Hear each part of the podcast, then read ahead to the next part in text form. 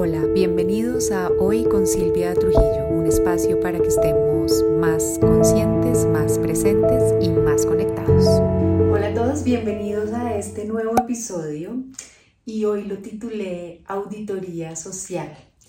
Y es que realmente viendo por cosas que me han pasado y, por lo que comparto y comento con otros, la verdad, socializar y tener eh, relaciones y contactos con otros es como un arte, ¿no? Es, eh, lo damos por sentado, eh, nos sentimos obligados o forzados y, y, lo hacemos como en automático, sin tener en cuenta como las múltiples repercusiones que la forma en que nos relacionamos o no nos relacionamos con otros pueden tener en nuestra vida y en nuestra salud. Y es que me encontré un estudio que me llamó la atención muchísimo porque decía que los periodos de aislamiento social prolongado tienen el mismo efecto para la salud como si uno se fumara 15 cigarrillos al día. Y dentro de las otras cifras que vi en el artículo decía también que las personas que no tienen tanto contacto e interacción social con otros reducen su, expectativa de vida en cerca de 15 años. Y les confieso que, además de que me llamaron la atención las cifras, me preocupé, porque la verdad no soy una persona socialmente activa, ¿no? Eh, veo muchas otras personas que eh, se la pasan en reuniones, en fiestas, en invitaciones, haciendo amigos, haciendo todo. Yo no soy así y, nunca había considerado como ni por qué, ni me había llegado como a clasificar de una u otra manera en, mi tema social, porque además a la vez tengo algo que es confuso y es que me considero una persona extrovertida y a la que le es fácil entrar en contacto y comunicación con otros, pues de ahí mi trabajo, ¿no? Pero me di cuenta que hay unas, unas cosas que hacen especial mi forma de relacionamiento y, me llamó la atención porque es que además en este periodo en el que estaba eh, leyendo este artículo, recibí una invitación de esas que me aterrorizan un poco. Entonces creo que fue el cruce de las dos informaciones la, que me puso a pensarme y a pensar eh, para compartir este episodio con ustedes. Y unas invitaciones de esas que me aterrorizan porque fue una, una invitación a un grupo grande de gente eh, en el cual realmente no, no tengo ni confianza eh, ni una relación realmente cercana o un vínculo con ninguno. Eh, y me di cuenta que inmediatamente yo brinco como a hacer una cantidad de excusas en mi mente y, y a preocuparme, pero como ya sabía la información del estudio, ¿no? Y, y yo soy alguien para quien el tema de su salud, y de su bienestar es tan importante como que en cierta manera dije, no, no puedo, me estoy fumando 15 cigarrillos y no voy, ¿no? Y, o, voy a reducir mi, mi, mi, vida si no voy, o qué me está pasando, porque si me invita, en fin, y se desató todo un conflicto interno alrededor de una invitación simple y por eso quise investigar un poquito más de este tema de la sociabilidad, de nuestras relaciones y hacer esta auditoría social. Eh, ¿Por qué? Porque lo primero que pensé es, ¿por qué brinco a hacer excusas a, una invitación social? ¿no? no es algo obligado de trabajo, es simplemente una invitación social a las cuales deberíamos estar acostumbradísimos, ¿no? Desde niños, porque desde chiquitos, y lo estoy viviendo ahora con mis hijas, con las dos, eh, esa parte de las invitaciones y de socializar y de hacer conexiones es muy natural en nosotros porque somos seres sociales sin ninguna duda. Entonces dije, pero ¿en qué momento em, empezaron a ser un problema? Y analizándome a mí misma, creo que desde muy chiquita, cualquier tipo de invitación a eventos grandes o masivos generaba algo de ansiedad, como esa ansiedad que me genera aún a mis 45 años recibir una, una, una invitación y empecé a darme cuenta por qué me genera esa ansiedad y repasé las últimas veces que, he estado o las que se me vinieron a la cabeza en invitaciones y relaciones sociales o eventos sociales como de mucha gente y masivos y me di cuenta que yo por lo general salgo de esos eventos eh, sintiéndome muy drenada, como descargada sin energía, como si me hubiera pasado una planadora por encima y, dije, hey, pues, pues ahí está parte de la información, ¿no? No los disfruto y no es que no lo disfruté X, sino que salgo agotada. Pero entre que salgo agotada y la información del estudio que tengo que, que, aislarse tanto también es malo para la salud, dije, tiene que haber algo en la mitad. Entonces, eh, si hay alguien que conecte conmigo en esto, que le pase, o por lo menos que le inquieto, le interese, o ve que alguien de su familia o sus amigos les pasa, la invitación de hoy es a que hagamos una auditoría a, nuestras relaciones sociales para que saquemos lo mejor que nos entregan, este bienestar social, eh, lo que genera en nuestra salud, en nuestra vida, ¿no? en, nuestros estados de ánimo y en nuestra mente, eh, sin que caigamos en esa parte eh, ansiosa o de salir peor o de que nos quiten energía. Y eh, eso es lo que titulé hacernos una auditoría social, entender cómo nos, nos estamos moviendo en nuestras relaciones que van más allá de las relaciones directamente de nuestros vínculos eh, cercanos o aquellos con quienes tenemos confianza. Entonces, como les decía, lo, primero que identifiqué en mí es eh, salgo agotada, otra cosa que identifiqué en mí es, estoy como tratando, cuando estoy en una reunión social grande, eh, se me dificulta entender qué es todo lo que está pasando en todas partes y entender cuál es mi lugar ahí, ¿no? Y con quién debería estar hablando.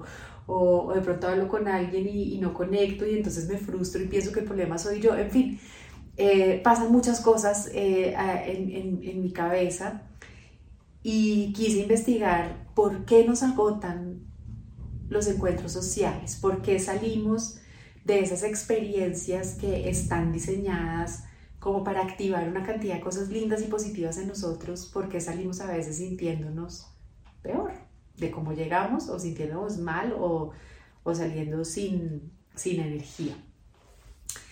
Y llegué a seis razones eh, por las cuales esta auditoría social es necesaria y por las cuales eh, socializar debería ser un arte al que le deberíamos poner más atención y más cuidado y no dejarlo solo así al azar.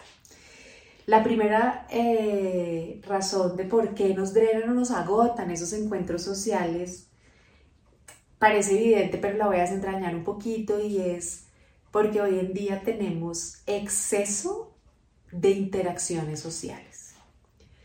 Y obvio, pues este tema de este exceso está claramente relacionado con la tecnología y las nuevas formas de relacionamiento que hemos generado, que hey, sin duda cumplieron un rol maravilloso en pandemia cuando estábamos encerrados, pero que cuando volvemos como a nuestra cotidianidad y a nuestra normalidad, lo único que hacen es que estemos excesivamente en contacto unos con otros notificaciones todo momento en el celular o, del WhatsApp o de cualquiera de las múltiples redes sociales en las que muchos de nosotros estamos.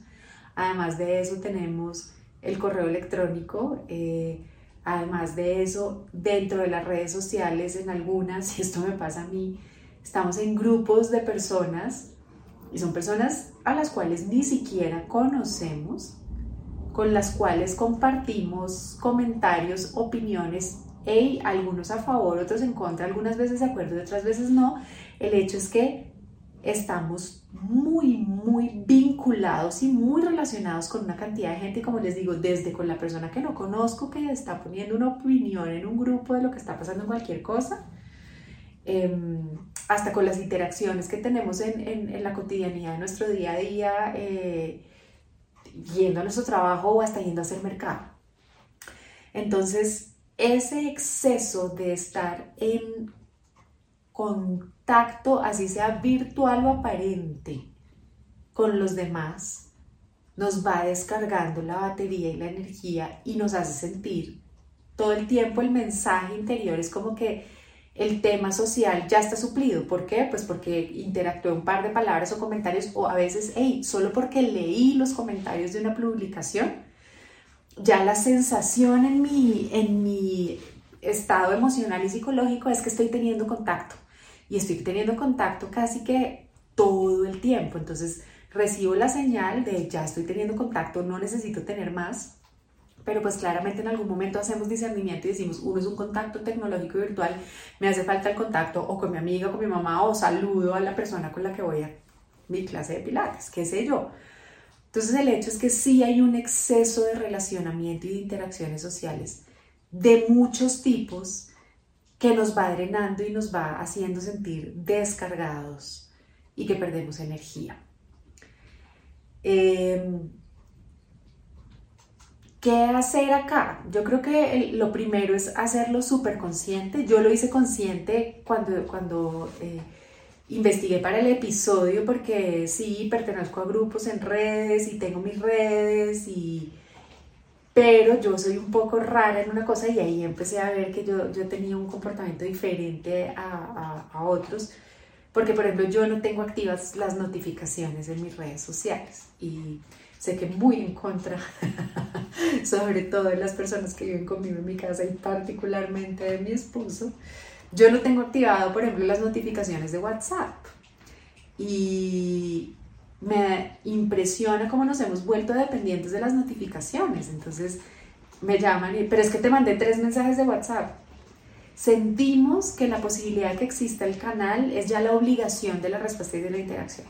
Yo soy un poco rebelde en ese aspecto, no las tengo activas y eso me da una sensación de paz. Ahora ve, sé que no para todo el mundo es posible quitar las notificaciones de todas sus redes, eh, pero sí les dejo el mensaje que tener esa alarma constante o visual del globito de la notificación o en sonido que me pasó hace poco, estaba en una en una clase de yoga y todo el tiempo estaba oyéndole el reloj a alguien pitando y me desesperé un poco, pero en la posibilidad de reducir al mínimo necesario las notificaciones que tenemos nos puede ayudar a no sentirnos tan drenados de energía con el tema de nuestras relaciones sociales.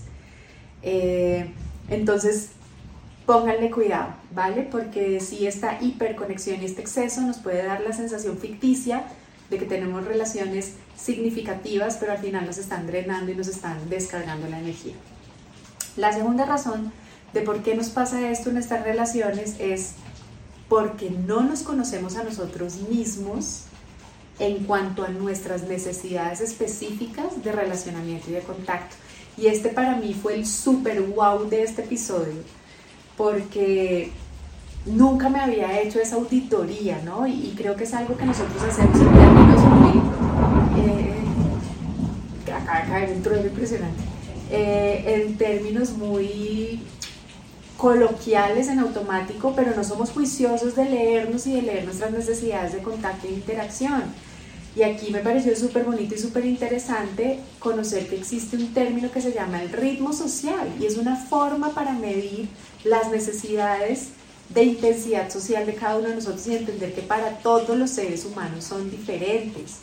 Eh, hay personas que en minutos satisfacen esa necesidad de sentir que hay otra persona o de tener un contacto con otro. Por ejemplo, mi papá por teléfono. Eso es en tres segundos. Hola, ¿cómo estás? Bien. Ah, bueno, chao. Y tú, tú, tú. Y colgó y él quedó súper satisfecho. Y hay personas que necesitan una conexión mucho más profunda y mucho más tiempo y a lo mejor hablar con muchas más personas. Entonces, entender ese ritmo social es muy importante porque así como ahora se habla mucho del tema de los periodos de atención de nosotros los seres humanos y de cuál es nuestra capacidad de atención real, y que está llegando unos puntos ya alarmantes, ¿no? Que comparan que dicen que un, un pescadito tiene más capacidad de atención que un ser humano y por eso la rapidez de la información. Pero esas generalizaciones son generalizaciones, entonces vale la pena darnos un tiempo para conocer cuál es ese ritmo social, cuál es ese periodo ideal para nosotros de contacto, de, interacción de personas y de amigos. Y, como les digo, hay personas que necesitan tener muchos grupos de amigos y que están en 27 chats diferentes y hay otras, como me di cuenta yo, que tenemos un ritmo social mucho más leve, mucho más lento y, pues que llenamos esa cuota de lo que necesitamos de una manera mucho más rápida, más sencilla y más fácil. Aquí no hay bien o, hay mal, simplemente hay que conocernos a nosotros mismos y saber cuáles son nuestras necesidades para que saquemos el mejor provecho de nuestras relaciones sociales y no caigamos en salir drenados o, descargados. Eh, la tercera razón es porque no sabemos si somos realmente y respecto a nosotros mismos personas introvertidas, disfrazadas de extrovertidas, que fue mi caso, o personas extrovertidas, disfrazadas de introvertidas, o cuál de las dos, ¿vale? Y eso está muy relacionado con conocernos un poco, pero es entender en el espectro de introvertido, extrovertido, en dónde estoy yo y qué me funciona. Y este me pareció maravilloso porque, claro, dependiendo de nuestras necesidades y de nuestras características, vamos a lograr suplir nuestras necesidades sociales de maneras diferentes y aquí sí clarísimo, no a todos nos va a funcionar igual. Entonces, así como hay personas que van a necesitar constantemente y cada ocho días estar en eventos masivos o por lo menos con muchos grupos de personas y tener 27 chats de 27 temas diferentes para sentir que están llenando su cuota social. Va a haber otros como yo eh, que llenamos nuestra cuota social con grupos pequeños. Yo me di por ejemplo, y haciendo el análisis de mi auditoría, cuáles son los espacios de socialización que más he disfrutado en los últimos años y me atrevería a decir que la mayor parte de mi vida son esos encuentros donde hay máximo, máximo seis personas y más que el número de cuántas personas van es, para mí son enriquecedores los espacios en donde puedo entablar conversaciones sostenidas y que lleguen a algún tipo de nivel de profundidad y donde pueda aprender y compartir cosas interesantes. A mí la, la saludada de hola, ¿cómo estás? ¿Cómo va tu vida? No me llena y puede que mucha gente sí, pero a mí esos encuentros en donde se queda todo en ese plano de, de lo demostrar y, y, lo, lo, solo muy banal, y también disfruto conversaciones banales sin ninguna duda, pero donde solo saco eso, esos son los encuentros que me drenan. Habrá otras personas en las cuales solo la banalidad va a ser necesaria, se vale lo que sea. Entonces me di cuenta que yo realmente soy una persona introvertida, eh, en un espectro social grande y claramente soy muy eh, extrovertida y conozco, conecto perdón, muy bien en grupos más pequeños y por eso creo que una de las razones por las cuales mi cuota social también se suple es precisamente por mi consulta, porque yo a diario puedo estar hablando con cuatro personas diferentes, pero en conversaciones muy profundas y muy prolongadas, y eso a mí me genera bienestar, y ahí ya estoy llenando mi cuota, y pues cada uno de ustedes mirará en qué parte del espectro está, pero ayuda mucho saber, soy introvertido, soy extrovertido. Yo les decía, el introvertido, grupos pequeños, conversaciones profundas, un espacio de confianza y, como mucho más acogedor. El extrovertido es esa persona que disfruta los grupos mínimos de 40 personas y donde puede tener mil conversaciones X y cortarlas al tiempo y cambiar. Entonces, vuelvo y les digo, no hay nada bien, no hay nada mal, solo hay diferencias. Eh, la cuarta razón es porque en nuestras interacciones y relaciones sociales no nos reservamos el derecho de admisión y por eso nos drenan y nos agotan. Eh, y este, este es importantísimo y es que creemos que es ser bien o es ser cool o es ser querido o es ser buena persona, forzarnos a contactos o por el vínculo que tenemos con alguien o porque se cree que tenemos algo en común o porque, no sé, trabajamos en la misma oficina o vivimos en el mismo conjunto o qué sé yo. Y la verdad es que creo que todos en nuestros diferentes espacios de relacionamiento, desde el familiar, el laboral, el de los grupos en común con los que tenemos algo por alguna razón, encontramos personas con las que sentimos que crecemos, eh, que nos sentimos cómodos y, que, y nos sentimos bien, y encontramos personas que per se nos bajan y nos chupan la energía. Y sé que entre más cercano el vínculo es más difícil establecer ese derecho de, de, reservarnos la admisión de nuestra interacción social, pero en esos casos creo que es todavía mucho más importante. Entonces el mensaje de conocernos y reservarnos el derecho de admisión es, bueno, puede que haya relaciones que uno no se sienta capaz de cortar del todo por las razones que sean y, y aquí cada quien está en su derecho de elegir pero creo que lo que valdría la pena en la auditoría social para no salir más desgastados y peor de esos encuentros y esos espacios es también revisar, eh, y esto está muy relacionado con, con una de las recomendaciones que les voy a dar al final, eh, cómo me estoy sintiendo hoy, ¿no? Y si es un día que ha estado difícil en el trabajo o que he tenido mil problemas y justo me llama una de las personas que, que denominan mucho como esos como vampiros de energía que, que, que, de por sí me quita la energía y estoy teniendo un mal día, hey, ahí puedo reservarme el derecho de admisión y simplemente decir, mira, hoy no puedo hablar o en este momento no puedo hablar, lo podemos dejar para otro día pero es una forma de ser conscientes y de mantener nuestra cuota de bienestar en nuestro relacionamiento social y de reservarnos el derecho eh, de admisión de esos encuentros e interacciones sociales. La quinta razón eh, por la cual tenemos relaciones sociales que nos desgastan es porque dejamos, y está muy relacionada con la anterior, que sea la presión social o las creencias que tenemos las que determinen nuestros encuentros y nuestras interacciones sociales. Y aquí van a encontrar de todo tipo de creencias. Eh, yo lo he oído mucho en muchas personas, es que si a uno lo invitan, va. Y, y eso es una creencia, porque es que te puede estar invitando a alguien con quien no te sientes bien, con quien no te sientes en confianza y no te sientes cómodo, y ahí la creencia está jugando en contra tuya. ¿no? O, creencias de que es de mala educación no ir a algo que a uno le invitan, o creencias de si no, si no voy, el otro se va a sentir mal, y que puede haber creencias y también un poco de manipulación, ¿no?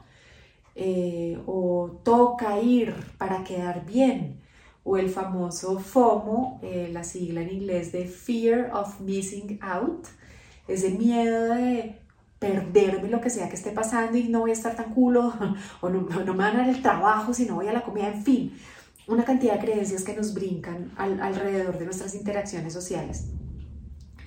Cuando la razón por la que voy a un evento tiene que ver con alguna de estas creencias, lo más probable es que salga desgastado porque es que voy desgastado desde antes de llegar.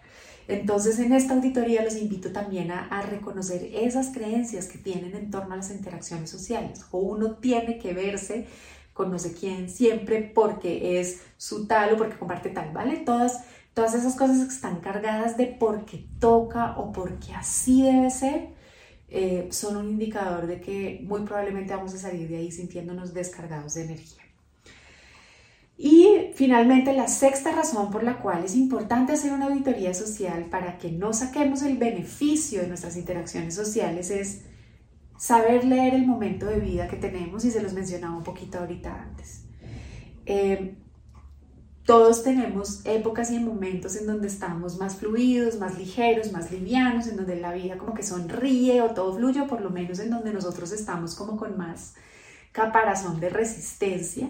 Entonces en esos momentos eh, uno puede ser un poco más laxo en sus interacciones sociales y ir a muchas cosas porque tiene mucho capital energético, tiene con qué gestionarlo y tiene cómo gestionarlo pero también la verdad es que todos tenemos otros momentos en donde las cosas no están chéveres, no están saliendo bien, no hemos tenido buenos días, estamos teniendo eh, conflictos con nosotros o con alguien más. Entonces en esos momentos nuestra cuota, nuestra capacidad de energía está bajita, entonces ahí no recomiendo forzarnos a encuentros y menos con personas que sabemos eh, que nos roban o nos quitan energía o, con las que no salimos sintiéndonos por lo menos neutros eh, después de, de hablar y de encontrarnos. Entonces ahí tienen esas, esas cinco ideas para hacer esa auditoría a sus relaciones sociales para que puedan sacar mayor provecho de las interacciones y para que logren realmente que las interacciones sociales y los encuentros sean en su beneficio y para su bienestar y no que terminen siendo una causa más que les quita la energía. ¿Qué les recomiendo aparte de esta auditoría social, como de, después de una auditoría? Eh, a mí me parecía muy harto cuando trabajaba y le hacían una auditoría que solo le decían lo que estaba mal y dejaban ahí. Entonces yo quiero ir un pasito más allá y les quiero contar qué sí podemos hacer, qué pasos podemos implementar para salir de eso. Y son muy sencillos. El primero que les recomiendo, y es el que hago yo, el que hice hace poco para la invitación que me hicieron y que me salió bien, es ponerle una intención a las interacciones sociales que tengo. Y las intenciones, perdón, pueden ser tan simples y tan sencillas como voy a ir a aprender o voy a ir a observar o voy a ir y, y, simplemente quiero ver cómo me siento. Eso solo ya es una intención. Cuando yo le pongo una intención a mis interacciones sociales, aquí estoy hablando de las grandes y las generales, que son por lo menos las que se me dificultan a mí, de pronto en el caso de los extrovertidos se les dificultan más las conversaciones uno a uno. Eh, ponerle una intención ayuda muchísimo a que yo salga sintiendo que gané, ¿no? Y que logré un propósito y un objetivo. Y el mensaje eh, de, retribución ayuda a que salga sintiéndome mejor y energizado. El segundo, tener no negociables. ¿Qué quiere decir esto?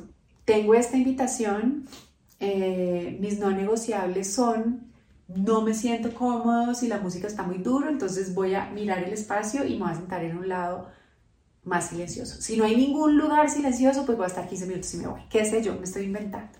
Pero es tener claros todas esas eh, cosas que no me van a funcionar y respetarlas después conmigo. Por ejemplo, si sé que en algún lugar va a estar una persona con la que no me gusta hablar o no sé qué, pues con esa persona no hablo. O mi no negociable es de esos temas no hablo, ¿no? Si llega a darse una conversación donde toquen este, de ese tema no voy a hablar. Cosas así nos ayudan mucho. La tercera recomendación es ser consciente de cuál es mi cuota de energía hoy, ¿no? Que la, hablé mucho en los puntos anteriores y es cómo me estoy sintiendo hoy y para qué me siento bien hoy. Em, es fundamental para sacar el máximo provecho de nuestras interacciones y relaciones sociales. Y la última es garanticen, sean introvertidos, extrovertidos, lo que sea, garanticen espacios de recarga personal, es decir, de ustedes con ustedes. Eh, hay millones de formas de hacerlo y creo que aquí cada quien tendrá sus gustos, eh, pero garanticen esos espacios de ustedes con ustedes en donde se sientan desconectaditos y en donde sientan que pueden intencionar y, conectar con ustedes, con cómo se están sintiendo, con lo que están viviendo y con lo que quieren de su vida.